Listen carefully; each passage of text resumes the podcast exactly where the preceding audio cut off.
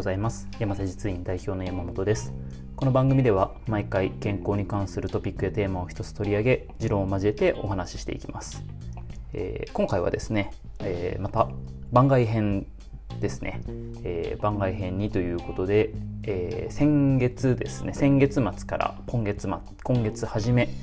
だいたい2週間ほど前ですね、えー、その時に走ってきたイーストマウンテン100という自主100マイルの、えー、裏側というかね、えー、自分なりになぜやったかっていうところをまた前回お話しした内容とえー、被ってくるとこはあるかもしれないんですけどもお話ししようかなと思います。えーまあ、前回ですね番外編、まあ、1というかそこでイーストマウンテン100というものをですね、えー、自分で企画してやるということだったんですけどもまずそもそもですねイーストマウンテン100って何っていう話なんですけども、えー、私山本がですね、えー、出身が愛知県名古屋市なんですけどもそこにですね、え、東山動植物園という、まあ、大きな動植物園あるんですね。でその周りをですねぐるっと取り囲むように、えー、まあ、誰でもこう気軽に歩くことができるような、まあ、ハイキングコーストレ、まあ、散策散歩コースですね、えー、あるんですけども、まあ、そこを使った、えー、100マイルの、えー、レースでもなくて、まあ、100マイル走走るだけみたいな、まあ、そういうイベント的なものを、えー、やってみました。まあ、これですね2年半前にですね一度、えー、自分自身で、えー、試してみたんですけどもその時はですね、えー、人生で初めて膝が痛くなって100キロ手前ぐらいでリタイアしてしまったわけなんですが、まあ、今回はですね、えーまあ、SNS 等でチェックしていただいている方はご存知かもしれませんが、あのー、31時間2分というタイムで、えー、完走しました。まあ、その完走タイムはですね、正直どうでもいいんですが、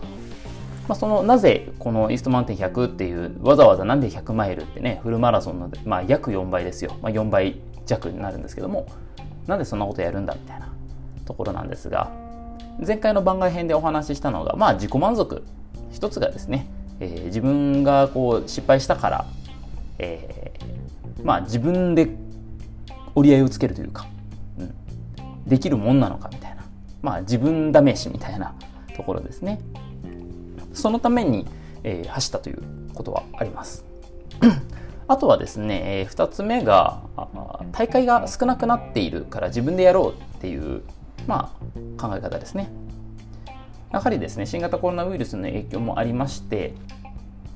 トレイルランニングだったりだとか、マラソンの大会っていうのがガクンと減ったんですね。もうだいぶ今戻ってきてるんですけど、まあまあやっちゃえよっていう空気がすごいんですが、まあ、それでもですね、やはり大会によってはまだまだ来年ももう早々にあの中止を決定してますみたいなことを言ってる団体もいるんですけども、だから全くこれまで通りというか去年までの通りに戻るってことは今のところないかなと思います。なんですが正直ですねあの場所さえ安全安全とあの場所さえ確保できれば別に走るだけなのでそんなにあの難しくないんですね。で今回その東山、えー、動植物園の、まあ、その散策路が東山1万歩コースという、えー、コースになってましてそこが1周5.5キロそこを30周することで165キロということで100マイルを超える距離という形で設定しました。ここの場合ですね、あの周回コースで、あのー、そのスタートゴールにした駐車場がちょうど休憩ポイントになるので、1周ごとにこう誰かに会うだったりとか、まあ、自分で車をデポしている方に関しては、そこで荷物を取ったり着替えたりっていうのができるので、あと道もね、迷うこともないですし、動物が出るようなこと、えー、熊だったり、イノシシだったりとか、そういうこともないので、あすごく安全ですね。ただ、まあ、距離はその長い距離という形でやりました。まあ、そこですね、あの自分たちでやろうっていうことを考え始めたのは、いろいろまあ理由があるんですけども、やはりですね、あの屋外でやるもの、ね、競技場とかですね、えー、室内っていうわけではないので何が起こるかわからないよっていうねやっぱそういうところはですねすごくあの自己責任っていうのがすごく重要になってくるというのは、えー、毎度毎度お話ししてるんですけども何か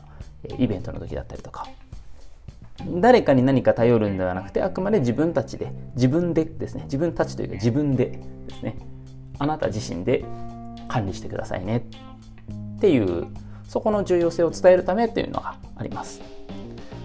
っていう表向きはですねあのイーストマウンテン100を開催した理由がですね自己満足っていうのと、まあ、大会少なくなってるから、まあ、少しでも楽しんでもらおうというのと、まあ、自己責任はすごく自分で責任を負うっていうことが重要だよっていうことを伝える。その3つなんですが、まあ、これがねあのうまく実際、えー、一緒にこの大会の大会ではないですね、えー、その同時刻ですね走った方に伝わっているかどうかはちょっとわからないんですけどもまあそういう、えー、3つの理由が表向きにあります。でですね、今日ここからがまあ割と本題になってくるんですが、裏側ですね、なんで挑戦したかっていう裏側のところがですね、まず一つがですね、えー、自分がやはりですね、まあ、仕事柄やはり体を動かしたりというか体に関係する健康に関する仕事をしているものもありまして自分ができなきゃなんか説得力ないよねっていうすごくシンプルな理由です。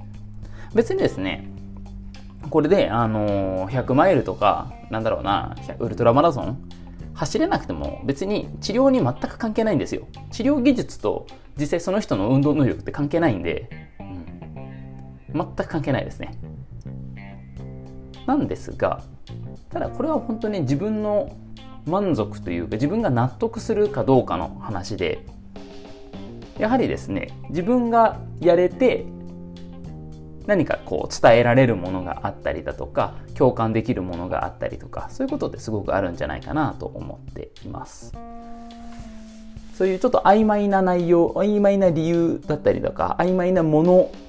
感覚、まあ、それを求めるためにやったというのはありかもしれないですね。まあ、それが本当に目には見えないんですよね。やはり。そのやはりですねすごい方ってパッと見は分かんない。パッと見は普通でもなんかすごく例えばなんだろうな目立つというか、うん、なんかおまあなんだろうな、えー、すごくざっくりとした言い方だとオーラというものか。それがあると。まあねあの芸能人の方がなんか遠く歩いててもすごいなんかあなんかオーラを感じるみたいな。あれですね。まあ、そういうものはですねやはりいろいろこうあの努力だったりだとか辛い思いとかそれを乗り越えてくるとか乗り越えてきたとかですねそういう経験をしたからこそ自然と身につくものだと思っているので、まあ、それもありまして、えー、やったというのはありますね。まあ、その治療技術とか人格とは全く別で自分が納得するためっていうところですね。まあこれも、これは最初に述べた自己満足のためっていうところに近いと思います。で、もう一個はですね、えー、人体実験したかったんですね。自分の体で実験したかったっていう。まあ、何の実験かっていうといろいろあるんですけども、怪我とか、まあ、どうしても100マイルってことになるとね、えー、まあ、1日24時間を超えるような時間を走り続けたりだとかするわけなので、やっぱそうするとですね、体にどっかガタが出るわけですよ。どっか痛い。膝が痛い、腰が痛い。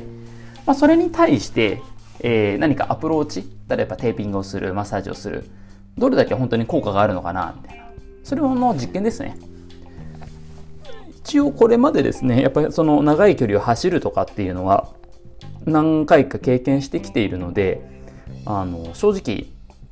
まあ、ペースにもよるんですけどもゆっくりしたペースで例えば50キロとかフルマラソン走っても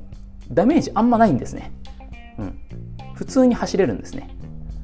うん、普通に走ってああ疲れたぐらいで終わっちゃうのであんまり実験にならない。軽すぎて負荷が。それがもう本当に全力のペースでやった後だったらまだいいと思うんですけどもまあそこまであの精神的にもたない。大会とかだったらねたくさん人がいるので、えー、やる気が出ると思うんですけども一人でね、えー、自己ベストを狙うみたいなそんな精神的な強さはまだまだないので、えー、その代わり、まあ、距離を積むことで体にダメージを与えてそれに対してアプローチしてどう変化するかっていうのが見たかったっていうことですね。えーまあ、具体的にはですね、えー、僕のノートの方に書いてはいるんですけどももう今4回全4回で書いてもう書き終わったんですが、えー、そちらを見ていただくといいんですけどもざっくり言うと,、えーと、太ももの裏が痛みが出た時にテーピングをしたらすごく効いたよっていう話とえー、筋肉じゃなくて筋膜の問題っていうのがそういう有酸素系の運動の場合はすごく出るということ。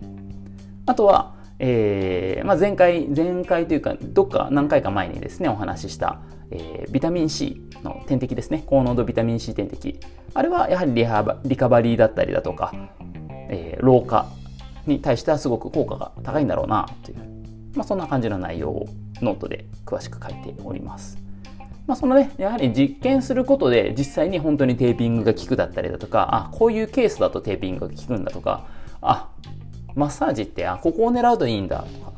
あ、回復、レースが終わった後とかですね、走り終わった後の回復っていうのは、こうすると回復するんだ、みたいな。そういうことがですね、だんだんやっぱり分かってくるんですね。経験することで知るということですね。やはりですね、あのー、文章、本とかを読むことで知るっていうのも大事なんですけども、実際に自分で痛みを知ることで、えー、身、えーと、身をもって学ぶということですね。そういうことができるという、したかったというのが、まあ、この挑戦した裏側というところですね。まあ、本当にあのタイムとかは本当に全然気にしてなくて、まあ、一応制限時間は36時間って設定したんですけど、割と途中休憩もしっかりしましたし、まあ、そのテーピングをちょっと貼ってみてどうなんだとか実験的なところとかあとまあ、えー、友人が応援に来てくれてちょっと喋ったりとかいろいろしててなんだかんだで31時間とかになったんですけどもまあそんなね、あのー、別になんかこれで優勝してねあの賞金がもらえるとかでもなんでもないのでただの自己満足の、えー、100マイル走なので、うん、100, マイル100マイルのジョギングなので、えー、別に問題ないかなと思います。まあ、そんな感じでですね、あのイーストマウンテン100っていう100自主100マイルをやってきましたよ。その、えー、挑戦の裏にはこういう理由があるんだよという内容でお話しさせていただきました。えー、この番組では健康に関する質問や取り上げてほしいトピックやテーマを募集しております。メッセージは山瀬術院のウェブサイトや各種 SNS などからお送りください。今回もお聴きいただきありがとうございました。次回もお楽しみに。ではまた。